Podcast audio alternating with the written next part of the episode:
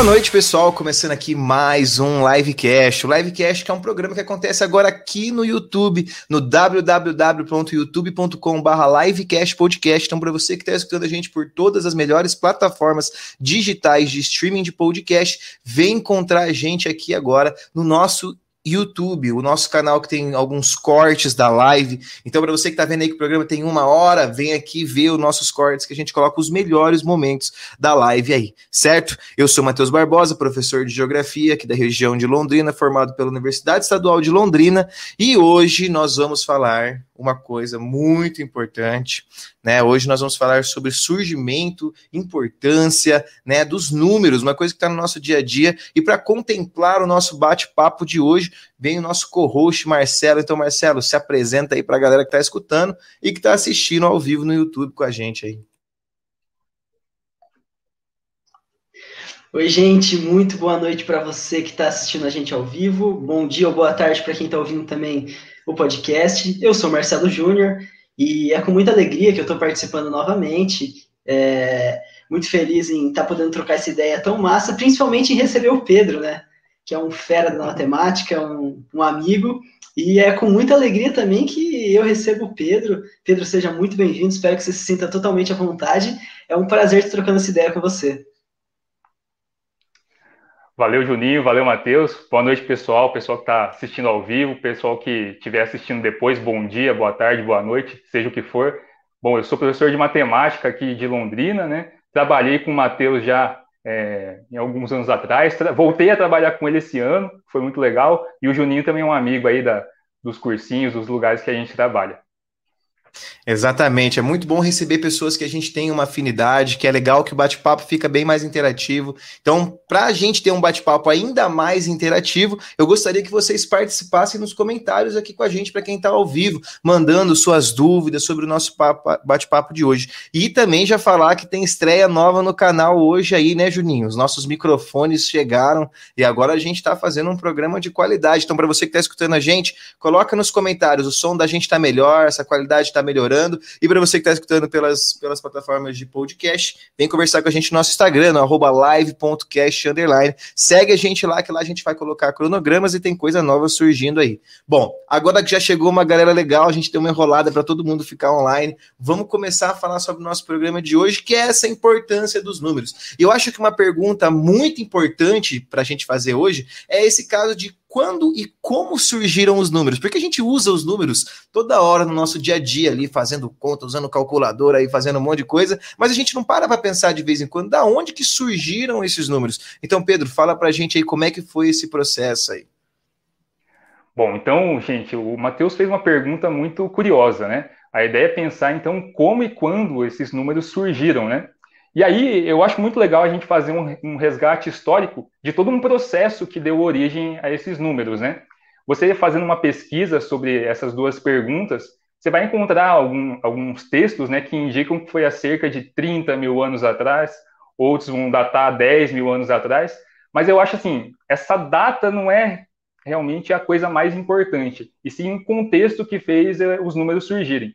Então, uma coisa assim que eu, que eu gosto de falar, né, conversei com, o pessoal antes, Juninho me corrige se eu falar alguma besteira, mas um ponto de partida muito interessante para a gente pensar no surgimento dos números é a ideia da revolução agrícola, né? Quando a gente é criança, a gente está na escola, a gente ouve falar daqueles períodos da pré-história, né? Então tem o paleolítico e tem o neolítico, né? O neolítico, pelo menos pelo que eu me lembro, é aquele período da história em que o homem deixa de ser nômade, né? Aos poucos, é claro, né? Não é um um processo, não é uma coisa que acontece do nada, é um processo, mas o homem deixa de ser nômade e decide se fixar em algum lugar.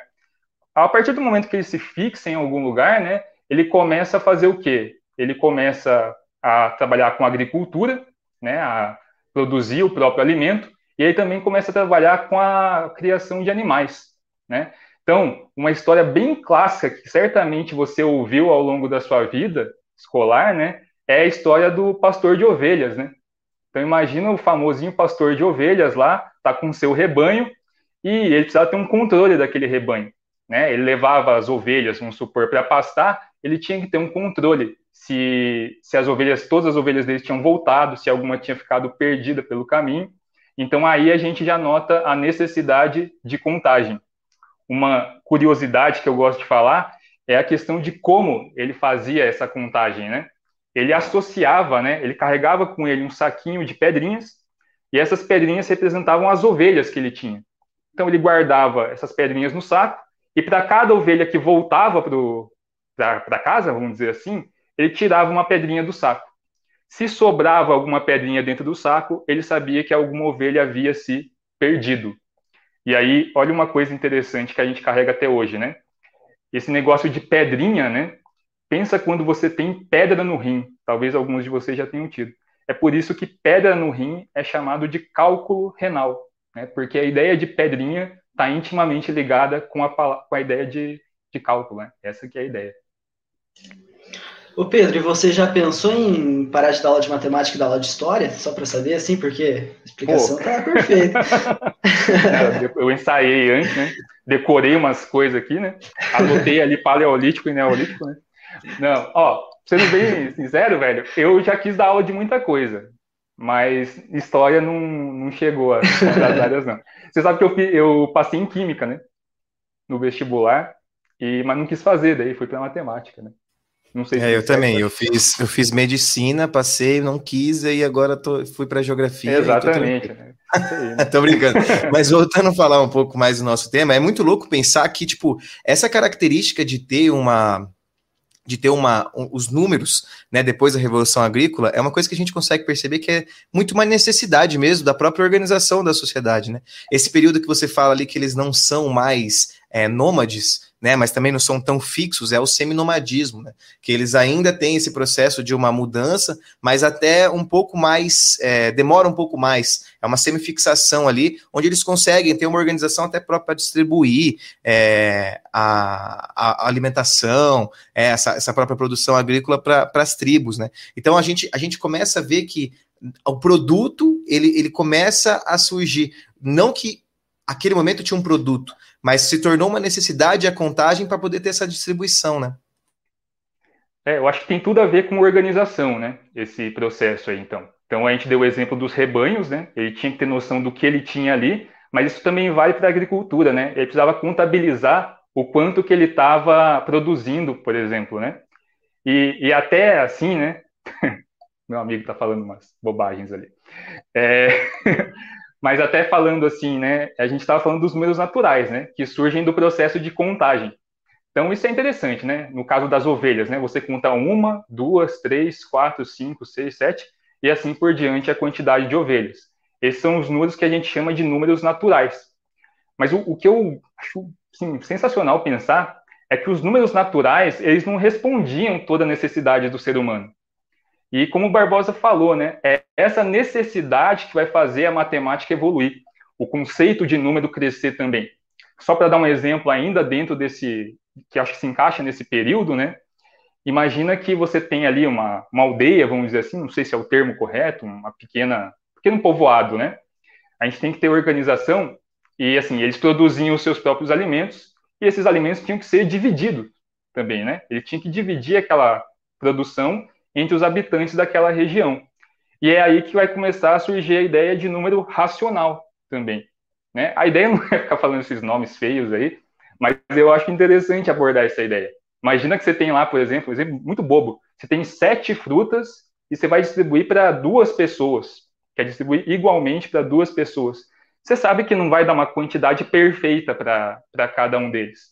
E aí que surge a ideia de fração, por exemplo, né? Que aí são entre os números racionais. Tem até uma curiosidade que a gente estava conversando, né?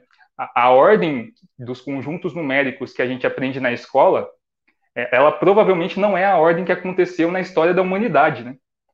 Na escola, talvez você se lembre de ter aprendido naturais, inteiros, racionais, irracionais e vai.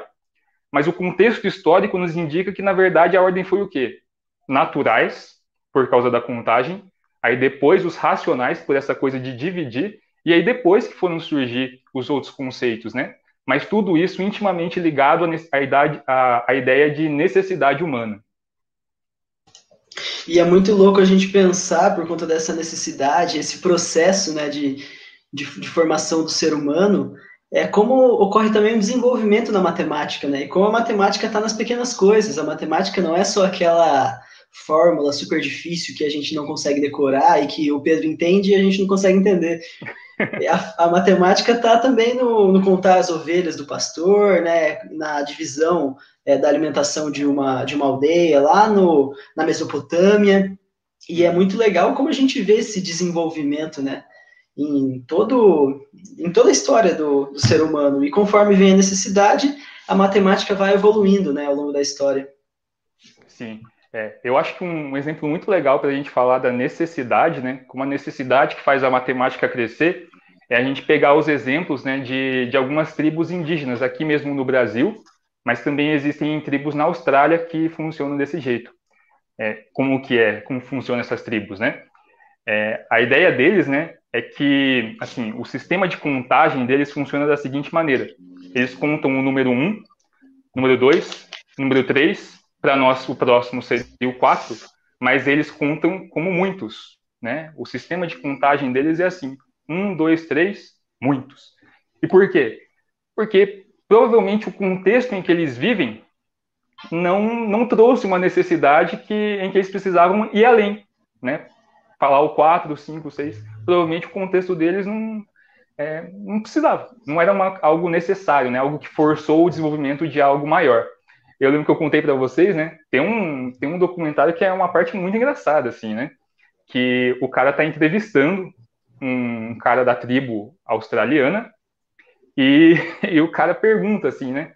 O entrevistador, é, quantos filhos, né? Quantos netos você tem? Aí ele fala, muitos. É, tipo, não, não tem um número, né? Ele fala, muitos. Mas aí o cara pergunta, né? É, você sabe o, nome de cada um deles? Ele sabe. Ele fala, ah, o primeiro é não sei o quê, o outro é não sei o quê, não sei o quê, não sei o quê. Aí ele cita uns oito, nove. Mas ele não fala o, o número, né? Não, não fala o número. Não existe aquela contagem, né? Então você vê, provavelmente, né, o contexto dele não gerou necessidade dele fazer aquilo. Mas isso não quer dizer que, que esse povo não tem matemática, né? Uma coisa que a gente estuda na, na licenciatura, né, é que existe uma diferença, né? Uma das abordagens dessa diferença, que uma coisa é, é o pensamento matemático e outra coisa é o conteúdo matemático, né? O conhecimento matemático. O conteúdo matemático é aquilo que foi acumulado historicamente ao longo de séculos. E o pensamento matemático é algo nato do ser humano, né? As crianças pequenas já têm noção, uma mínima noção de perceber diferentes quantidades, né? Então, o pensamento matemático ele é nato do ser humano. Então, eu acredito que qualquer cultura desenvolva a sua própria matemática. O que eles podem não ter é o, o conteúdo matemático que foi acumulado historicamente e que, na maioria das vezes, é, é o conhecimento europeu, na verdade, né? Que foi espalhado pelo mundo. Até mesmo um desenvolvimento de, um, de uma sistematização, né? Da, dos números, da forma como os números vão se propagar. É muito louco pensar que isso está dentro de culturas, né? Tipo, você vai, você vai encontrar culturas diferentes, formas diferentes, e que essa expansão europeia, ou essa expansão histórica aí desses povos, desses povos, desses povos, vão, vão pegando as características ali de, de cada um e trazendo e traçando um padrão matemático, né? Um padrão que a gente vai utilizar e que vai auxiliar muito para a própria propagação do sistema capitalista, né? O capitalismo que é um sistema de acumulação, que é um sistema de que lida com essa questão também, né, de, de umas dinâmicas que precisam ter muitos cálculos ali no nosso dia a dia, o próprio pagamento de conta ou até coisas mais complexas, né? Então é muito louco perceber o quanto esse capitalismo ele ele ele ainda faz com que a gente tenha uma necessidade muito grande da matemática, né? Que daí, por exemplo, a gente pensa a distribuição das aulas, né? Existem muitas, as pessoas que estão assistindo aí pode comentar nos comentários aí se você concorda com isso, no sentido de tipo assim, na escola tem muito mais aula de matemática, por exemplo, do que de filosofia, do que de artes, né?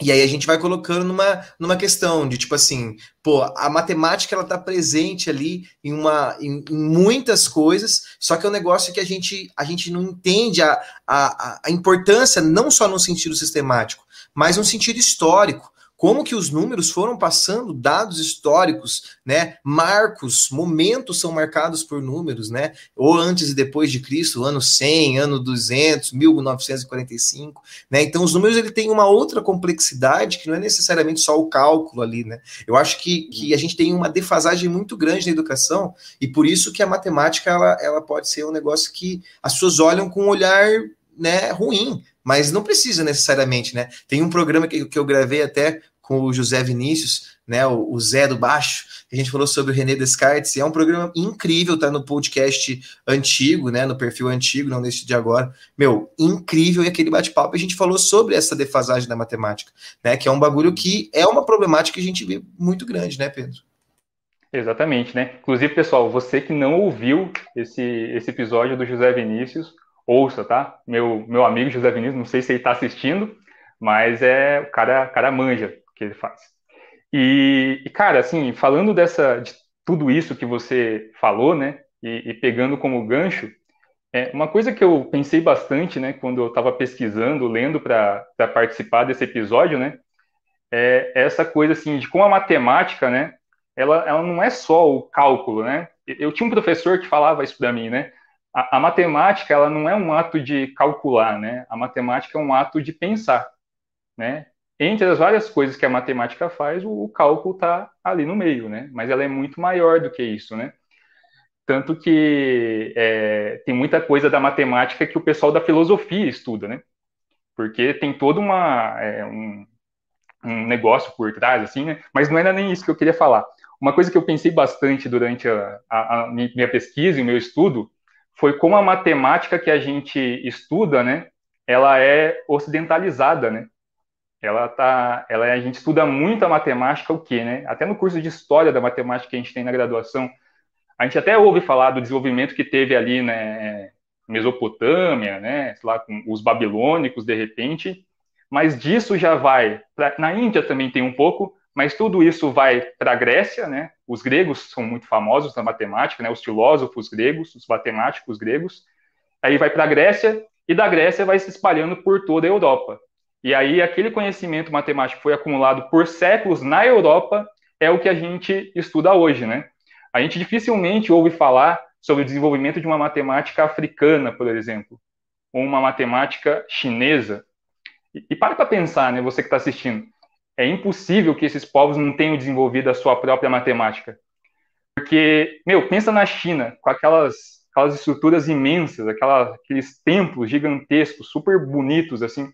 Como que aquilo foi construído sem um mínimo de, de conhecimento matemático? E pode não ser igual ao que a gente aprende hoje, mas com é, e uma coisa alguma... E uma coisa legal, só vou te atrapalhar um pouco, que olha que maluco, né? Quando você fala de, de conhecimentos ali é, ocidentais, eles vão falar sobre esse desenvolvimento das grandes potências e tudo mais. E aí falam, por exemplo, das pirâmides do Egito, das questões ali de, de alguns lugares, falam que foi ET. Foi ET que fez. É. Tipo, desvaloriza a cultura do bagulho, desvaloriza a história, né, do, do lugar e, e, e, tira totalmente, tá ligado? É foda, uhum. é foda. É Como se eles não tivessem capacidade, né, de, de fazer aquilo, né? Cara, a própria arquitetura africana, pesquisem aí se você não conhece. Só digita no Google, arquitetura africana. Cara, você vai ver umas estruturas, sim, malucas, negócio inimaginável, assim. Você vai ver, pô, o cara sem matemática, assim, um mínimo, assim, de noção matemática, ele não teria feito aquilo. Então a matemática estava presente ali, faz parte da cultura dele também, mas muitas vezes foi destruído, né? né? O, o, o cara não passou aquilo para frente, né? Foi se perdendo ao longo do tempo. Você sabe que eu estava pesquisando outro dia sobre matemática chinesa, né? Coisa de maluco, né? E aí, eu, na, na pesquisa, eu achei o período histórico lá da China, que data ali entre 300 antes de Cristo até 200 depois de Cristo, que é o período de uma dinastia, né? Dinastia, aí tem um nome lá. E esse período é um período da China que valoriza muito a, a matemática, o ensino da matemática. Né? A educação chinesa dentro daquela região tinha alguns pilares né? Um dos pilares, aí é coisa de doido, né? Um pilar era atirar com arco e flecha, que eu falei para vocês. O outro era dirigir carruagens de cavalo. Né? A outra era saber discutir política e religião. Olha que pegada interessante. E, e um, um, dos outros pilares era a caligrafia, ter letra bonita E o outro pilar, muito importante, era você ser bom em matemática. Né? Para você ser considerado um, um cidadão bem-sucedido, você tinha que ter ali é, a valorização da matemática. Você tinha que saber resolver problemas, né? E é uma loucura. Olha o meu amigo Andrew ali chegando também. Então você vê que com certeza, assim, né, essas outras regiões, né, a gente está falando da África e da China, elas tiveram o seu desenvolvimento também da matemática, mas não foi explorado por nós, né? É, a gente, os europeus, talvez tenham achado que aquilo, né, rejeitaram aquilo e acharam que só o dele de repente tinha algum valor para eles. É, aqui na América também, né, a gente tem as pirâmides, os maias com pirâmides, os astecas também com grandes construções, e mesmo assim, mesmo a gente estando na América, a gente não estuda, né, os povos mesoamericanos, é, não estuda a tecnologia que eles tinham, o conhecimento matemático que eles tinham, e é muito louco pensar isso como, como uma forma de, de dominação até, né, porque até mesmo se quando a gente fala de Egito, a gente não pode esquecer que o Egito ficava na África, né? Então, a, até a matemática egípcia, de certa forma, ela, ela é africana. E uhum. os europeus meio que deslocam esse, esse Egito como se o Egito fizesse parte de uma Europa ali, por ficar no Mediterrâneo, né? Mas aí até o Império Romano a gente pode problematizar se ele era mesmo europeu, se ele era um Império Mediterrâneo. Mas é, é muito louco pensar essa, o discurso como forma de dominação, né? E isso não muda nem mesmo na matemática. É, em diferentes áreas. É, o Johnny falou ali, ó, do calendário maia mesmo, né? Os maias tinham um conhecimento muito grande da, da matemática, da astronomia também, eles dividiram os anos, é, eles tinham dois anos, eu não vou lembrar exatamente, porque eles tinham duas formas de marcar um tempo. Uma delas era através do Sol, e o ano tinha 365 dias, como o nosso. Hum. E é muito, é muito louco, é como povos é, o pessoal tá animado. Mas é muito, a gente, é a gente deu essa paradinha aqui porque a gente está falando dos comentários aqui. Então, para você que está escutando a gente pelas plataformas, vem assistir durante o programa, que é muito mais interativo, né? Exato.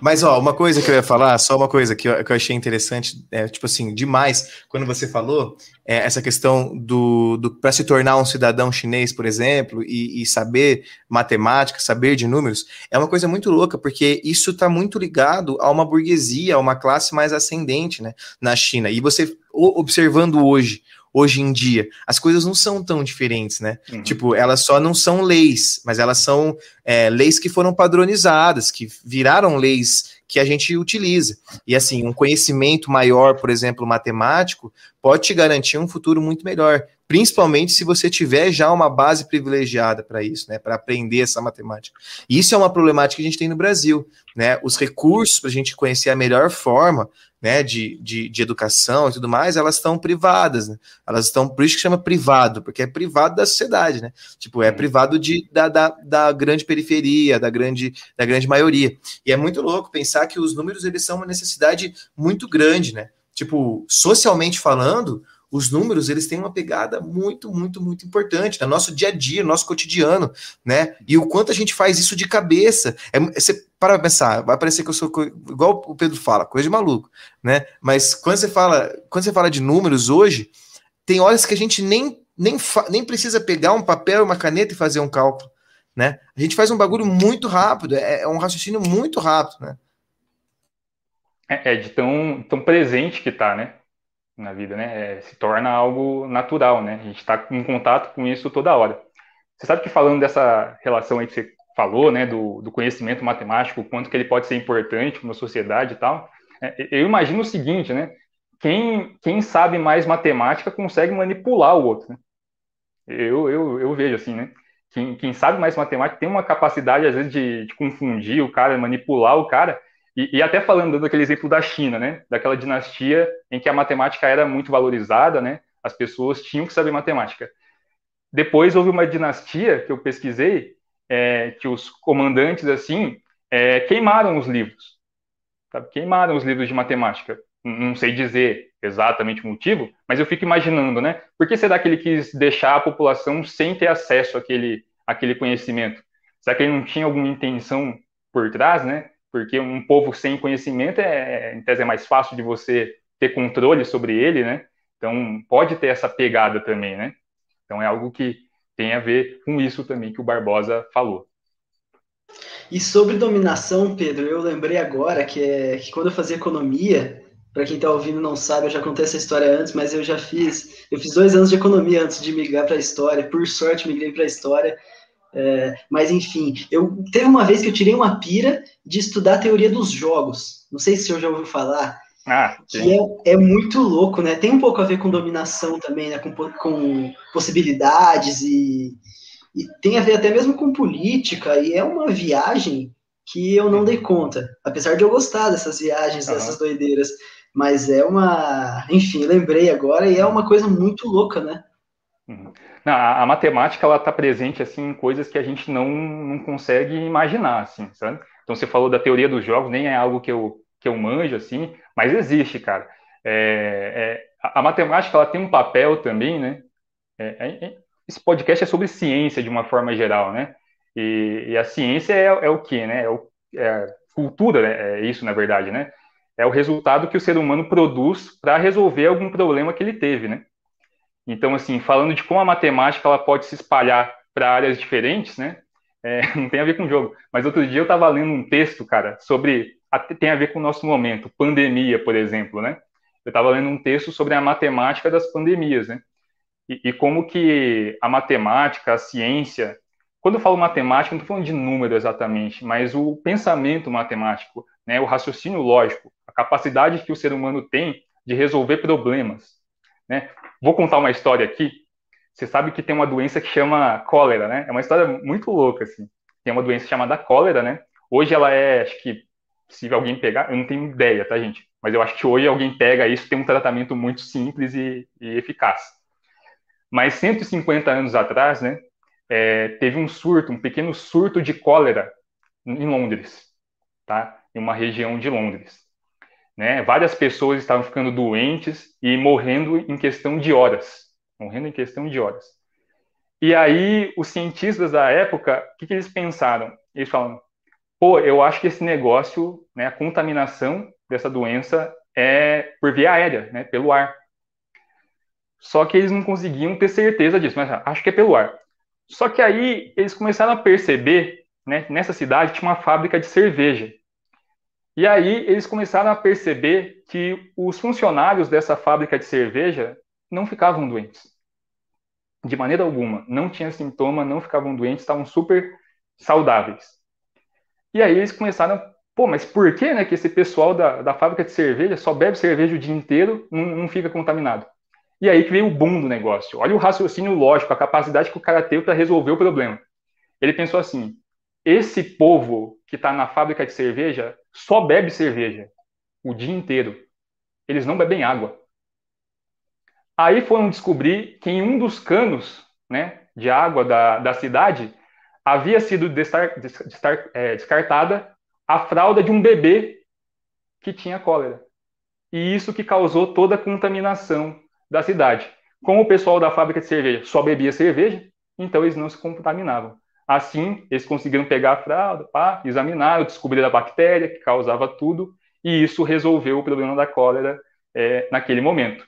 E é a partir disso aí até que vem o desenvolvimento de é, coeficientes de crescimento, né, para espalhar, espalhar vírus, essas coisas. Tudo começa 150 anos atrás.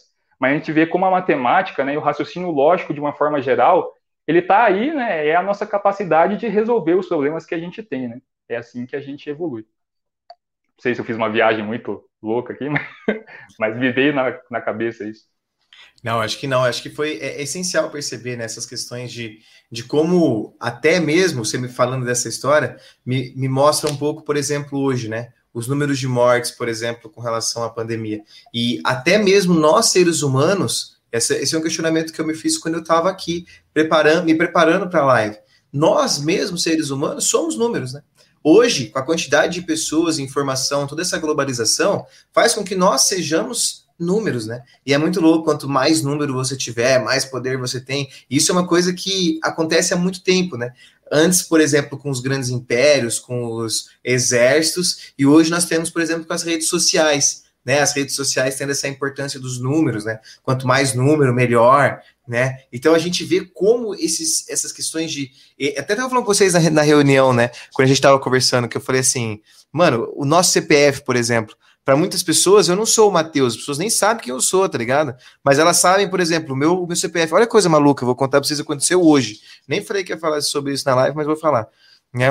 Uma coisa que aconteceu comigo hoje, ontem, na verdade, eu, eu, vou, eu vou mudar de casa, o Livecast tá dando dinheiro para mim agora. Então, tô indo para uma mansão agora, mansão de youtubers. Tô brincando.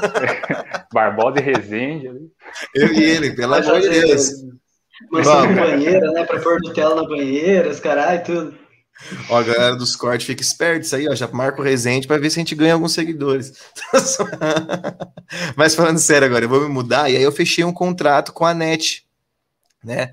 Olha, se quiser também, já patrocina nós. Fui fechar uma internet lá para minha casa e tal, passei meus dados e tudo mais. E aí, mano, de verdade, fechei isso aí, era ontem, tipo, 7 horas da noite. Aí hoje, velho, Mano, faz desde as 8 horas da manhã, por exemplo, assim, eu tô recebendo ligação atrás de ligação. Falando sobre, olha, Matheus, vi seus dados. Me ligaram um agora falando assim: Oi, eu sou do Banco Santander. E, e, a gente viu que você é um, um, ótimo credor, um ótimo pagador, e você está ganhando um cartão do nosso banco. Eu falei, ô, oh, cara, oh, muito obrigado, era tudo que eu precisava. Falei pra moça, falei, moça, eu tô aqui querendo viver a minha vida, fazer minha mudança, falando que eu ganhei cartão, cara, sai da meu pé, cara. E ele falou assim, não, porque a gente viu aqui que o 007 começou a falar meu CPF, eu falei assim, mano, você vê aqui o 007, tá ligado? Não, mano, eu sou o Matheus, mas a gente é uns números pra uma galera, né, mano? A gente é código, né? É, velho. Tem um filme que mostra isso, não tem um filme que mostra que a gente é uns códigos, assim. E aí, tipo assim, a gente passa um código pro outro e fica ganhando vida. Eu não lembro, esse nome é massa. Se alguém tem, lembra é do tempo, né?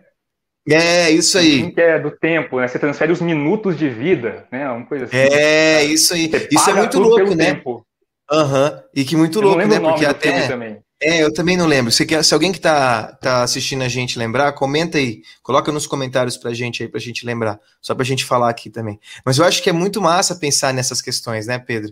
Tipo, mano, como que, como que o número ele, ele, ele tem importância na história, ele tem importância no poder. O número, o número é um bagulho muito além de que só fazer uma continha, né, mano? Nós somos. É maluco, o número é maluco.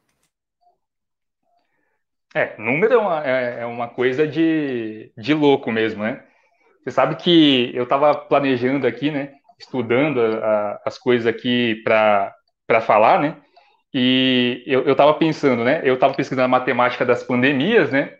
E aí eu falei é, da cólera, né? Aquele desenvolvimento da cólera, né? E, meu, a gente, quando a gente fala de doença, assim, né? É, é muito louco também pensar como que a gente banaliza os números, né? É esse aí mesmo, né? O preço do amanhã, né? Mas, é, como eu estava falando, é muito louco a gente pensar como a gente banaliza os números, né? Tipo, a gente está vendo todo dia aí 3 mil pessoas morrendo, né? E, e, meu, já virou algo natural, né? Que não devia ser, né?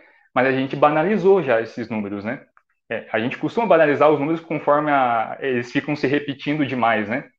Tem, tem um exemplo, por exemplo, né? Pô, é um exemplo muito viajado, cara. Mas uma coisa que eu pensei assim, é, quem me conhece sabe que eu gosto muito de futebol, né? Sou, sou louco assim por futebol. Acho que o Matheus não sabia, mas o, o Juninho sabe. E a gente banaliza os números até no esporte, né? Por exemplo, assim, eu que acompanho muito futebol internacional, né? Você vê os números, por exemplo, do, dos melhores jogadores hoje, né? Você vê um Lewandowski, assim, né? Um Messi, né? Que é o melhor de todos, e pá é, você vê assim que eles produzem números assim dentro do futebol, números inimagináveis assim. Lá, o Messi fez, sei lá, 50 gols na temporada. E a gente olha e fala, pô, essa temporada dele foi ruim, né? Tipo, porque na outra ele fez 60. Mas, meu, isso já é um negócio tão absurdo, velho. Só que de tão recorrente que fica, né? E aí isso vale para qualquer contexto, de tão recorrente que um número fica, a gente começa a achar que tudo aquilo é normal, que tá tudo bem, que não, não tem nada demais, né? E a gente vê como a matemática está presente, né? Porque não são só os é. números, são os números, por exemplo, por temporada. E aí o Lewandowski tem 15 temporadas, o Messi tem 18, o Haaland está na terceira. E aí vai fazer a média das temporadas. O Haaland tem o mesmo número na média que o Messi, mas quem que é melhor, o Messi ou o Haaland? E é muito louco como não são só números, né? Vixe, ó, os é. caras estão pedindo para você falar que o Cristiano Ronaldo é melhor que o Messi, Pedro. Ah, aí, aí eu não vou falar, não. não, não. Outra coisa no futebol, outra coisa no futebol que é que, que tipo, tem relação com o número que eu acho inimaginável é tipo você ganhar tipo dois mundiais com uma Libertadores. Tipo, não faz sentido, né? é, esse aqui é meio feio mesmo. Né? é difícil. Mas vamos lembrar que é o país sede, né? Então é importante lembrar esse contexto, né? Os números são nada assim o contexto que gerou ele, né? Então, era um país sede tal, tem uma coisa assim. Mas até, a gente falou brincando aqui, né? É, os números são nada assim o contexto deles, né? A gente deu um exemplo meio bobinho aqui, né? Mas é aquilo que o Juninho falou. Ah, o Haaland tem a mesma média de gols que o Messi, por exemplo. Mas o Haaland tem três temporadas, o Messi faz isso há 15, 16, 17 anos, né? Então, o número isolado, né, ele não representa muita coisa. A gente sempre precisa entender é, o contexto que está por trás para fazer uma análise bem feita, né? Tanto que é, é, hoje, assim, falando de esporte, né, não é só futebol, esporte em geral, tá? É, todo esporte de alto nível hoje conta com analistas de desempenho, né? Caras que estudam a fundo é, números, assim, pesquisam loucamente. Eu cheguei a fazer um curso, assim, voltado para essa área, de curioso, e é um negócio de maluco, assim, eu, eu olhei assim e eu achei que não ia aguentar estudar aquilo. E olha que eu, que eu, que eu dou aula de matemática, né? Não, isso faz tempo que acontece também, por exemplo, na própria geografia, na análise da sociedade, né? Você vai falar ali onde está mais povoado, onde está menos povoado, né? Fazendo uma média. Por exemplo, a geografia tem muita questão. Essa é uma parte que tem muita matemática na geografia, e é, e é quando a gente fala de geografia populacional. Olha que maluco, acabei de pensar. A, a, a parte a, tem uma parte matemática ali na cartografia, óbvio, mas quando a gente uhum. fala de, de, geografia populacional, a gente tem muita questão disso, né? De, por exemplo, quantas pessoas passam fome no Brasil, né? Esses dados existem pelo IBGE. Então é muito louco perceber que, que há contagem de muitas coisas. Os números, isso que eu acho que é uma coisa que a gente tem que colocar. Os números, os números, velho, eles, eles são tão importantes que eles podem mostrar realidades da sociedade né? Por exemplo, colocar o Brasil como um dos piores países frente à pandemia, com os números que o Brasil tem. Né? Os números mostram isso. O cara, o cara pode ser um presidente e ele pode falar o que ele quiser na rede nacional, mas ele não pode bater contra os números. Né? Uhum. Isso é uma coisa que tem, que tem que tem que ser observada. E através dos números que a gente sabe que ele é o quê? Né? Genocida. Pode falar? Ah, é, os números mostram que a gente a, tem o pior a, presidente do mundo hoje, né? Não sou é, nem eu que tô falando. A, polícia números. já vai chegar aqui me prender já, tá? Falando que. que... Olha, o Johnny falou que já aqui. acertou, já acertou até final de Copa do Mundo com a análise. Ah, o Johnny trabalha com isso? Pô, que Olha legal. Oh, olha, que, olha que coisa maluca que eu tava pensando. E o, quando a gente fala de números gigantescos, a gente pode falar, por exemplo, da Mega Sena, né? Dessas coisas. E, tipo assim, a probabilidade de você ganhar é muito pequena, né? Isso é um bagulho que também envolve muita coisa legal, né? Tipo, as probabilidades. É. Eu acho probabilidade um bagulho muito louco. Não, falando sobre isso da, da Mega Sena, né, que você comentou, assim, eu lembro, o André, ele comentou aí, não sei se ele continua na, na live, mas eu lembro que uma vez a gente estava no estágio, na época disso, e a gente tinha que dar uma aula, né, para os alunos do, do, ensino médio sobre isso, né? É da contagem de possibilidades, probabilidade, esse tipo de coisa, né? Então, a gente sabe lá, não sei se é exatamente assim, mas eu sei que você tem 60 números à disposição, você tem que escolher seis, eu acho, no mínimo, né? Algo assim, e para ser a sua aposta, né? E aí a gente calculou é, a quantidade total de jogos possíveis que é possível você fazer, né? Todos os jogos, quantos que são. E aí a gente multiplicou pelo preço do jogo, né? Pelo preço da aposta, né? E aí se você, porque por exemplo, né, se um cara quisesse apostar todas as apostas possíveis, ele não ia conseguir, na verdade, porque o dinheiro que ele ganha já não paga todas as apostas que, que existem. Então é, é muito louco, né? Pensar nisso, né? O cara tem que ir na loucura ali mesmo. E uma coisa que eu acho muito louco também é, é claro que a gente falou de possibilidades de vários números, mas é, é a questão do zero. Quando você falou, eu pensei, mas eu nem falei porque é melhor deixar para depois, quando a gente estava falando de, de da matemática na América, na Índia, né? E eu acho muito louco é, como ó, o, o André falou ali que a molecada ela quando falou de dinheiro de Mega Sena, aí eles se interessaram pela matemática. Prestaram atenção, né? prestaram atenção. O contexto faz toda a diferença, né? Mas é, falando de muito número, é, mudando, é, eu acho muito louco a questão do zero também, né? É um uhum. negócio que eu ouvi falar esses dias e eu achei muito louco como é, eu nunca tinha parado para pensar o número zero, porque o número zero não significa nada, né? O que que o, por exemplo, eu tenho um real uhum. e o zero reais, né? Como o zero poderia, eu acho muito louco e como esse número zero, essa questão do zero foi é, foi existindo através da história, né? Exato. É, o, o, zero, né, a gente fala que ele teve uma batalha muito longa para ser considerado um número de fato. Porque é, é, como você falou, né? É a representação do vazio, né? Do nada. Então, os antigos, né? Eles não, não conseguiam entender muito bem assim, né? Pô, eu tenho uma ovelha, duas ovelhas, três ovelhas, mas por que, que eu tenho que ter um símbolo pro, pro nada, para não ter ovelha? Não pode ser só nada, vazio. Tem que criar um símbolo para isso.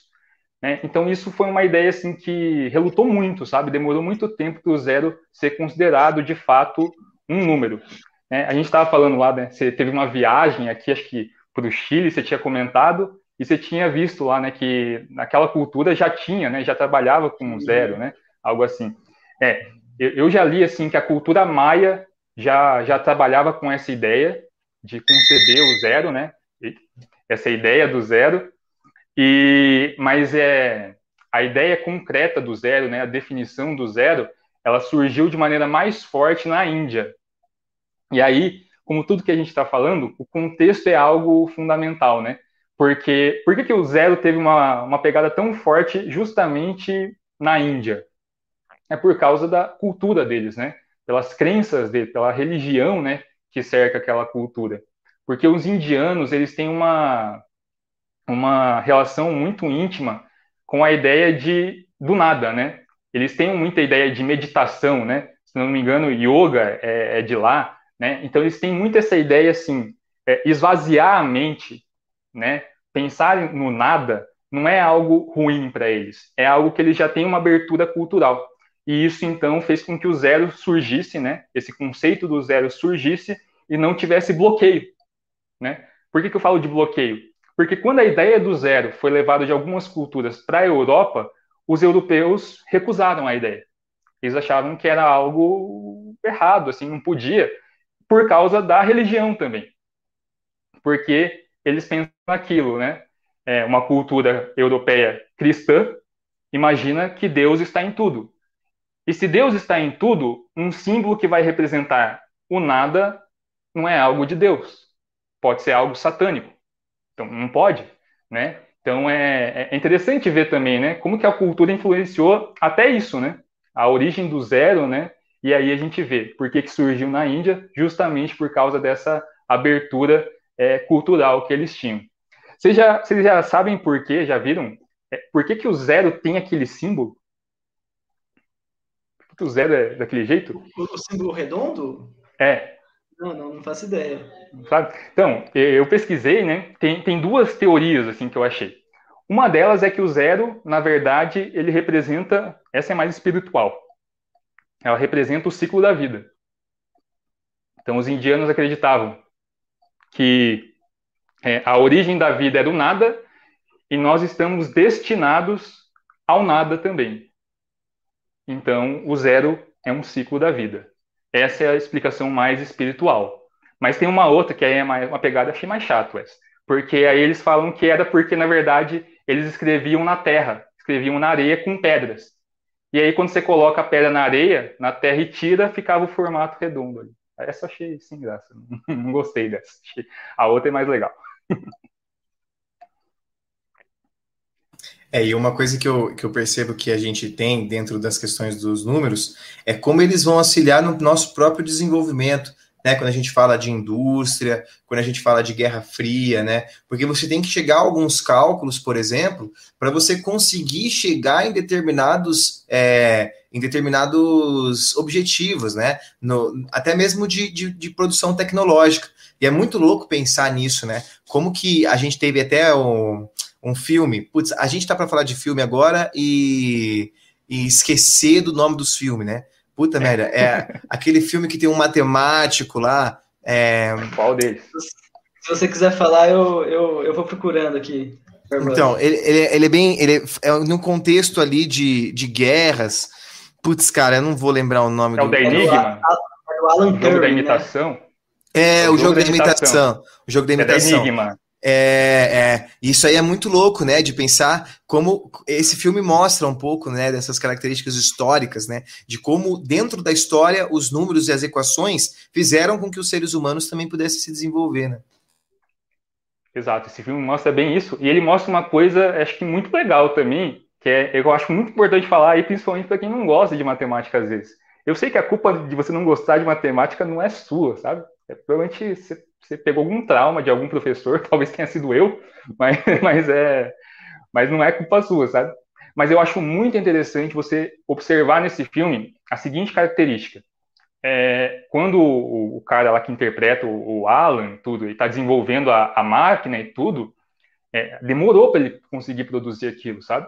Não foi de um dia para o outro, sabe? Porque às vezes o pessoal tem a noção que eles acham que é isso ah, você nasceu com esse negócio aí, com essa capacidade de pensar matemática e qualquer coisa que aparece na sua frente você resolve de uma hora para outra. Não, né? Tem, tem, tem muita persistência por trás também, né? Como eu acho que tem em toda a área da ciência, né? Você não descobre as coisas do nada, né? Tudo tem muita persistência também, né? Você insiste naquilo, né? Estuda muito, se esforça para conseguir aquilo, né? E uma coisa que eu acho legal também, né? É você perceber que, assim, quem gosta de matemática, cara, pare para pensar nisso. Quem gosta de matemática, é, ele não gosta necessariamente de, de resolver, é de, assim, de chegar na resposta, ter a resposta final do problema. Né? O gostar de matemática está justamente em você gostar de continuar tentando. Sabe, você perceber que você não está conseguindo. Meu, acontece comigo direto aqui. Eu pego uns negócios para fazer, às vezes, eu não sei fazer. Mas é aquela coisa de ficar insistindo, sabe? E é isso que faz, a, acho que, a matemática e a ciência, de uma forma geral, é andar para frente. Eu faço umas viagens às vezes, gente, mas. Eu imagino, eu imagino o Pedro na casa dele, tô domingão de boa, tô sem fazer nada. O que eu vou fazer? Será que eu vou jogar um videogame? Vou ver um jogo? Não, vou pegar uns, umas contas aqui para resolver. Cara, eu não, não sou desse nível, né? Mas você sabe que quando eu pego alguma coisa assim e eu vejo que eu não sei resolver, eu fico louco. E assim, às vezes depois eu tento, tentando, não consigo, mas eu, eu preciso tentar, assim, sabe? E eu fico nervoso comigo mesmo se eu, se eu não tento, pelo menos, fazer. Eu tenho essa coisa de tentar muito forte. Se eu consigo ou não, é, é outra eu coisa. Já, eu já não tenho muito, não. Eu já olho assim, eu vejo que não dá não. nem para tentar. Eu falo, ah, meu, melhor deixa quieto, né? Melhor deixar quieto. Pessoal, você é louco. Tem coisa que a gente faz aqui que. Mas, mas, é, mas é o que eu falei, né? Tem muita coisa que a gente aprende na escola, por exemplo, que a gente. que são coisas simples, né? São coisas matemáticas simples que a gente faz e nem percebe, né? É muito louco pensar que, que nós somos seres que se adaptamos, né? A nossa, nós, nós adaptamos essa complexidade da matemática, né? A gente conseguiu ser desenvolvido é, até dentro do, do nosso intelecto, e, e, a gente pode conseguir observar até mesmo nos anos das escolas, né? Desde quando as crianças aprendem a somar, a multiplicar, né? E, e aí, quando a gente fala disso, é, a gente pensa muito no, é, numa estrutura de, de uma sociedade que está se criando para isso, né? É uma sociedade que se cria para os números. E, e, e, isso, não sei até que ponto isso é muito importante, né? A gente achar que números são, são as coisas melhores, por exemplo, as melhores notas. Esse dia eu estava fazendo uma reflexão, você, você acha que você pensa, você vai longe, Pedro? Vou te falar uma que eu pensei esses dias. É, eu falei assim: olha só, quanto maior for a sua nota na escola, maior vai ser o seu, os, seus, os seus méritos, né? E quanto mais nota de dinheiro você tiver, maior vão ser os seus, os seus privilégios também. Né? Então, a, a, uhum. até a própria coisa que nos norteia ali, que nos, que nos é, faz um ranking ali, é a nota que tem o nome do dinheiro. Muito louco. Você viu? Você acha que verdade. você é louco, Pedro? Eu você sou vê? mais. Mas, cara, falando nisso, né, é, tem tudo a ver com a, a nossa educação, ela é, ela é organizada, né? Que você falou ali, né? Quando você você fala, eu olho para um problema de matemática, aí eu acho que já não dá nem para começar, eu paro. É porque a nossa cultura, né, educacional, ela está muito baseada no resultado, né? Você tem que dar a resposta correta, né? O importante é, deveria ser o processo, né? né? Por que, que eu, por exemplo, eu tenho essa, esse certo prazer no, no processo, né? De resolver, de tentar resolver alguma coisa. Porque eu acho que algum professor lá atrás me estimulou a fazer isso. Ele me ensinou, conseguiu me mostrar que a melhor coisa era, era o fato de eu estar tentando, né? Era essa coisa assim, de ficar insistindo que, que me fazia aprender e não dar simplesmente a, a resposta correta. Eu acho que quando a gente é estimulado a só dar uma resposta final, meu, se a gente erra, acabou. Né? Se o objetivo principal é a resposta final, errou, acabou. Dane-se, né? O que você fez. Mas quando a gente valoriza o processo como um todo, eu acho que tem mais margem para a gente criar gosto pelas coisas. E isso eu vejo em várias matérias, né? E é legal a gente entender que cada um tem sua particularidade também, né? Que assim como você, tipo, curte muito matemática, é, outras pessoas podem curtir também as ciências humanas. Por exemplo, às vezes eu vou no museu e as pessoas que vão comigo ficam assim, puta, chatão, hein? Tá aqui no museu. Porque não, não tiram a mesma pira, sabe? Ou ler um livro mesmo, ou ver um filme histórico. E às vezes, pô, eu quero ver um filme, eu não quero problematizar. Eu só quero um lazer. Então é a particularidade de cada um, isso é bem importante, eu acho, né? E é uma forma de se completar também, né? É a importância de cada uma das, das ciências, né? De cada uma da a importância da matemática, a importância da geografia, da história, da física e colocar que uma não é mais importante que a outra. Isso é Exato. isso é muito louco da gente pensar, né? Porque talvez hoje exista ainda, assim como lá na China, é, seja necessário você saber matemática né? Uhum. Talvez o nosso ensino seja feito para você saber matemática. Quando você fala para as pessoas, o que, que você vai fazer? Eu vou fazer engenharia civil. Pô, te olham com um olhar, pô, da hora, engenharia civil. Uhum. Aí você fala, vou fazer até economia. Pô, economia, massa, hein? Vai ser rico. Uhum. Falavam para mim. É. Aí, pô, larguei, larguei economia. O que, que você faz agora? Eu faço história. É, era um olhar de decepção. A pessoa já olha diferente, né? É. O que, que você faz? Geografia. Né?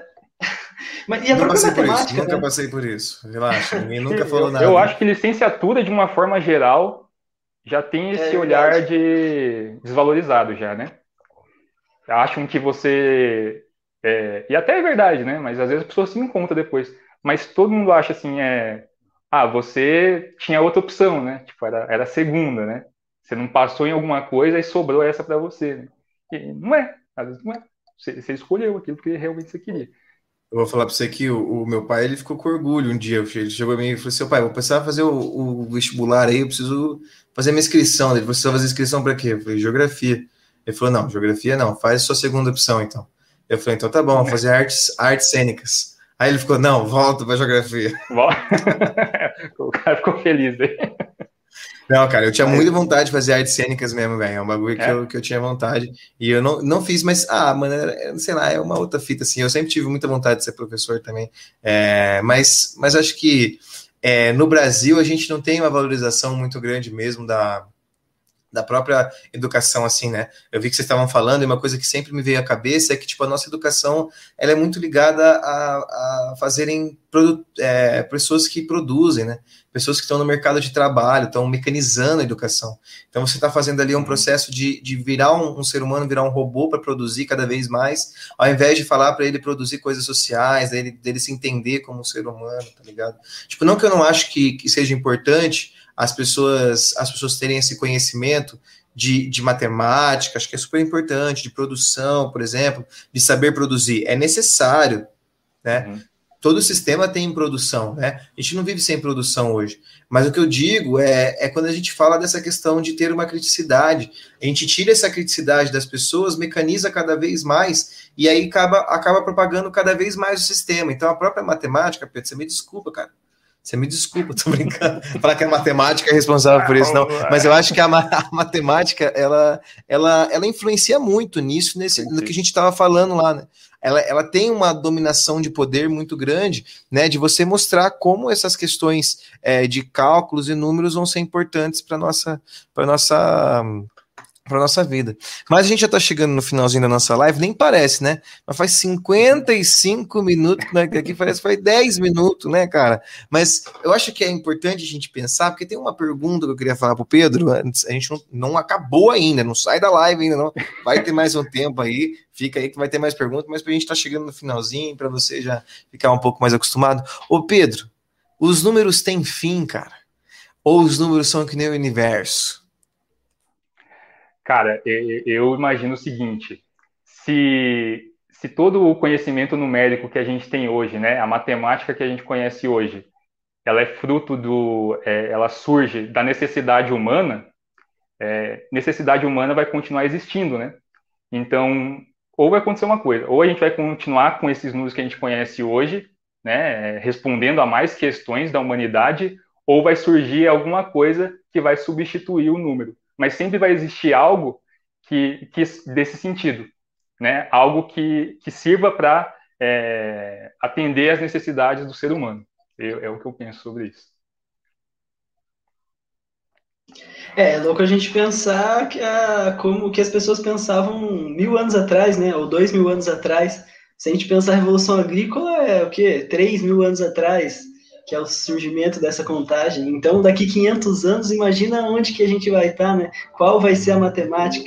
Enfim, uma das, das viagens, né, para vocês que gostam de viajar, é muito louco fazer essas suposições. Né? Uhum. Não, é, cara, eu, eu lembro de uma coisa, assim, eu tive um professor, no curso de matemática a gente tem o, a disciplina de física no segundo ano, né? E o meu professor de física era um físico teórico, que trabalhava com cosmologia. Então ele trabalha com relatividade, coisas desse tipo ali. E aí eu lembro assim que uma vez a gente estava perguntando sobre as teorias né, que ele desenvolvia e tal, coisa de, de aluno curioso. Aí ele falou, explicou, mas lógico, muito muito básico assim, qual eram as ideias dele. Daí a gente falou, né? Ah, então essa é a teoria mais certa que tem dele. É, ela tá errada, na verdade, ele falou. A gente olhou assim e falou, é. Ele falou, é, ela tá errada porque é, depois eu vou, vai acabar com o avanço da tecnologia, eu vou acabar desenvolvendo uma outra teoria que vai ser melhor e mais completa do que essa que eu tenho atualmente. Então, ele já sabia que a própria teoria dele vai ser derrubada daqui a pouco. Porque é isso, né? É, é, é dinâmico o negócio, né? Vai se transformando toda hora, né? Não é um negócio que está ali e vai durar para sempre, né? Lembrei desse exemplo, acho que ilustra bem essa ideia, né? De como as coisas vão evoluindo, né? As coisas vão andar para frente. Exatamente, eu acho que é, a gente tem que pensar exatamente todas essas dinâmicas mesmo, né? De pensar que a estrutura da nossa nossa vida ela tem muita ligação com os números mesmo e que é igual a gente tem que pensar nisso, né? A gente não tem um, um conhecimento exato de tudo, a gente não tem uma realidade de tudo, a verdade verdadeira a, a própria humanidade é um exemplo disso, né? De mostrar como a gente evolui e tudo aquilo que era verdade um dia, pessoas morreram acreditando de verdades que hoje não são mais verdades. Então a gente, a gente tenta sempre buscar uma verdade e esquece de entender que a verdade é a incógnita, né? É o agora, é o bagulho muito louco. Eu tirei essa pira no, no Reflexivo, no último que saiu. Para você que está vendo a gente ao vivo, tem um programa específico lá no Spotify, chama Reflexivo. Tem cinco minutos de uma pira. Então, você gosta de viajar, entra lá. A gente acabou a primeira temporada hoje. Ontem, não, terça-feira. E foi maravilhoso. Eu adorei produzir aquilo lá. Mas, Pedro, para a gente terminar a nossa live de hoje, a gente sempre pede para o convidado ou para a convidada que está aqui com a gente falar um pouquinho, em uma frase direta aqui, sobre o que deve ser importante levar dessa live? Para a gente finalizar com aquela chave de ouro. Tá certo.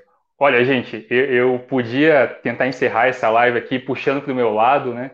Tentando falar bem da matemática, dos números, falar que é importante, não sei o quê, para você estudar, para você valorizar o seu professor de matemática. Mas eu acho que algo, algo que eu gostaria de falar é, é um pouco mais profundo, né?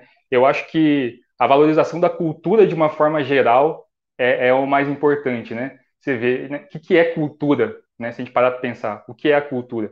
Cultura é aquilo que a gente acumulou para resolver os nossos problemas na, ao longo da história da, da humanidade. Então, valorize a cultura, né? Valorize a ciência, o estudo de uma maneira geral. Eu gosto de matemática e gosto de esporte de uma forma geral. Então, eu fico lendo e pesquisando sobre isso. Mas você pode ler e pesquisar sobre qualquer coisa que seja do seu interesse, mas sempre buscando essa ideia, né? De, de enriquecer o, a sua cultura, né? O conhecimento porque é aquela coisa, né, aquela frase bem clichê, né, é, o conhecimento é algo que, que ninguém vai tirar de você, né? É, então, sem conhecimento, seria... sem conhecimento a vida, a vida seria é, ela, ela seria insuficiente, né? Acho que conhecimento é o que nos completa naquela, naquilo que a gente pode estar ao nosso alcance.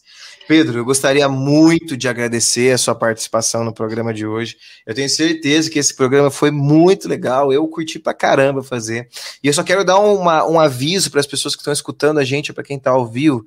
Eu quero que vocês vão até o nosso Instagram, live.cash, porque a partir de amanhã o Livecast vai sofrer uma revolução.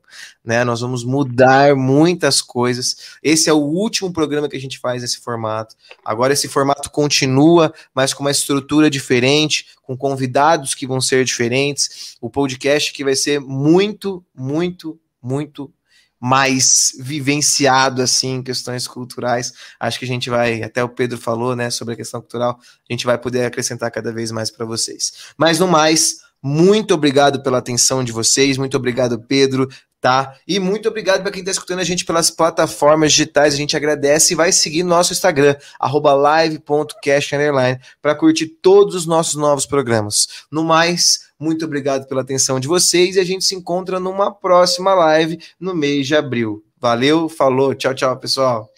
Tchau, tchau, gente. Até mais. Valeu, pessoal. Até mais.